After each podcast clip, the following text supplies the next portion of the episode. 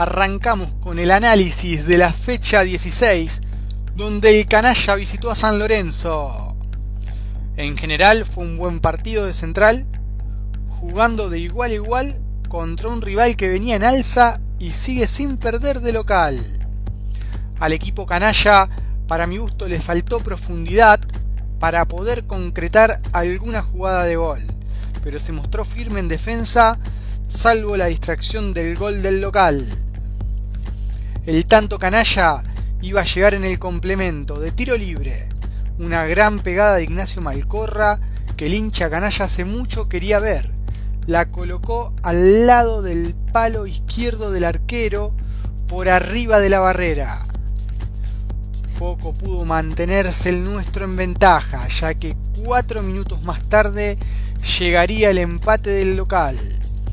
El técnico canalla solo realizó dos variantes en todo el partido, algo que sigue demostrando el corto plantel que tiene el nuestro. Sin dudas que la peor noticia del partido es la lesión de Ismael Cortés, que fue reemplazado a los 30 minutos, el lateral derecho. Le hicieron estudios en la semana, parece que es una contractura muscular, simplemente va a estar 10 o 15 días afuera. Al partido da la sensación que en puntos generales Central lo supo controlar, no sufrió demasiado, logró ponerse en ventaja por medio de una pelota parada, que hace mucho esto no sucedía, como siempre le costó aguantarlo, le costó mantener ese resultado a favor, pero se ve otra actitud, se ven otras ganas y es lo que el hincha viene exigiendo nos metemos rápidamente en los puntajes de los protagonistas, de los jugadores. Gaspar Servio, un 5.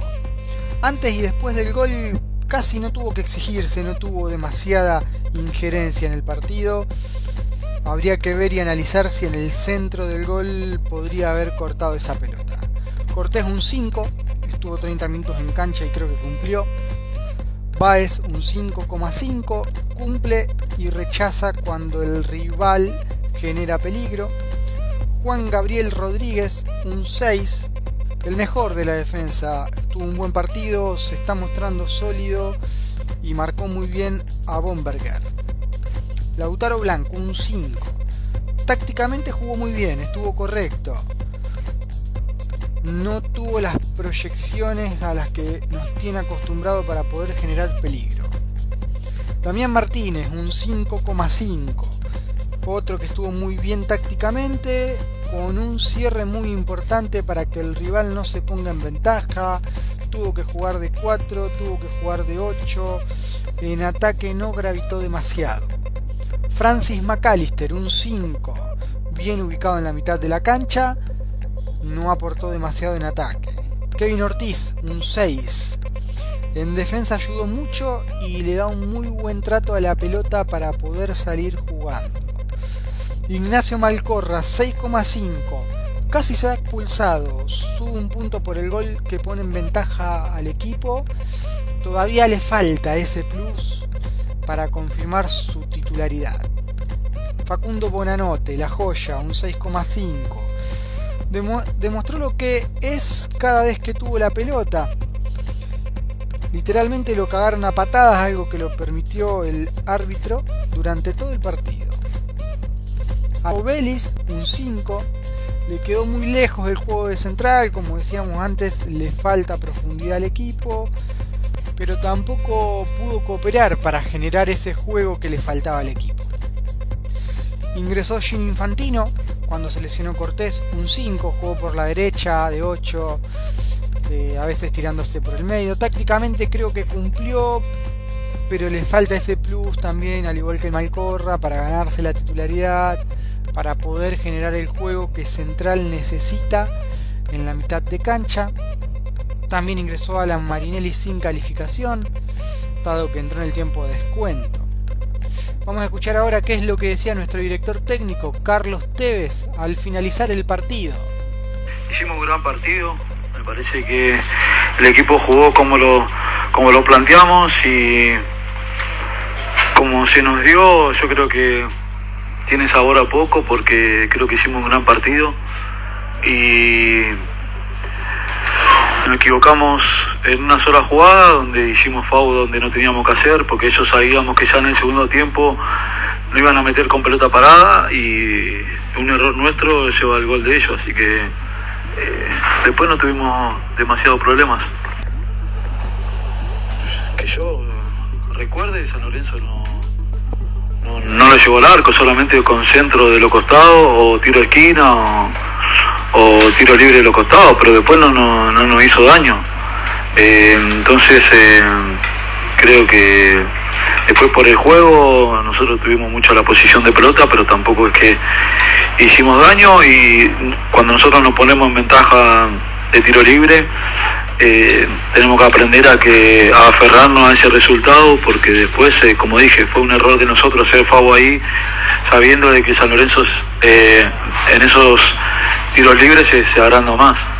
Yo quiero ganar siempre en todos lados, pero también hay que entender que son chicos, que como digo siempre, sé que soy muy repetitivo en esta cosa, pero creo que es eh, lo que un poco nos no está faltando, esa falta de experiencia y cuando hacemos el gol, no puede ser que en 5 o 6 minutos te hagan el, el, gol del empate, tenés que cuidarlo, como dije antes, aferrarte a eso y eh, eso hace la experiencia, eso hace que, que, que, un equipo cuando esté cuando está afianzado y con confianza, eh, sea el partido, se juega poco y nada, como es el fútbol argentino. Yo el primer momento lo dije, no me voy a meter en, en, en el tema político, no me voy a meter en, en lo que es eh, el patrimonio del club, ¿no? Si el club necesita plata o necesita venderlo, yo no me puedo meter. Sí puedo dar una opinión, decir que, que lo necesito a Facu para el año que viene, sí puedo dar mi opinión, pero más de ahí no puedo, sí, de, de decir, después son decisiones del club que tienen que tomar, porque es patrimonio del club, eh, pero yo a Facu siempre le hablo, siempre trato de, aconsejarlo para bien y tratando de que él crezca de la mejor manera y, y eso es lo que se está viendo, ¿no? Y, y, eso a mí me hace feliz. Después ya es decisión, primero de la institución y después de Facu. Eh, yo no, yo llego hasta ahí. Si yo le puedo decir que lo quiero para el año que viene, pero si el club necesita vender, yo no me puedo oponer a eso. Obvio que me enoja, sí, pero no me puedo oponer a eso.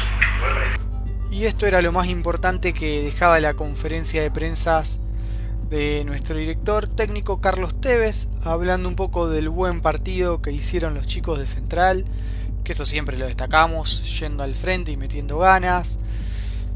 Hablando también de lo que es el corto plantel que tiene hoy en día, que miraba para atrás, que miraba el banco de suplentes y solo tenía delanteros. Y un poco metiéndose en esto que es la novela de la semana, que es la venta de Facundo Bonanote, que sin duda él lo necesita y cualquier técnico lo quisiera tener en su equipo, pero que no se va a meter, que la decisión es de la institución y obviamente también del jugador. ¿sí? Lo que viene para Central, el viernes reciben el gigante de Arroyitos a Talleres de Córdoba a las 21.30. Obviamente que el clima va a estar caliente por el vaciamiento económico y futbolístico que el club está sufriendo previo a las elecciones. Talleres se encuentra en el puesto 24, llega con 15 puntos, 12 goles a favor, 15 goles en contra. No es el mejor Talleres al que nos vamos a enfrentar. El plantel canalla buscará ganar para dar ese paso que tanto necesita y empezar a trepar en la tabla de posiciones. Este fue el resumen de la fecha 16 y lo que viene para el canalla en el torneo local. Búscanos en Instagram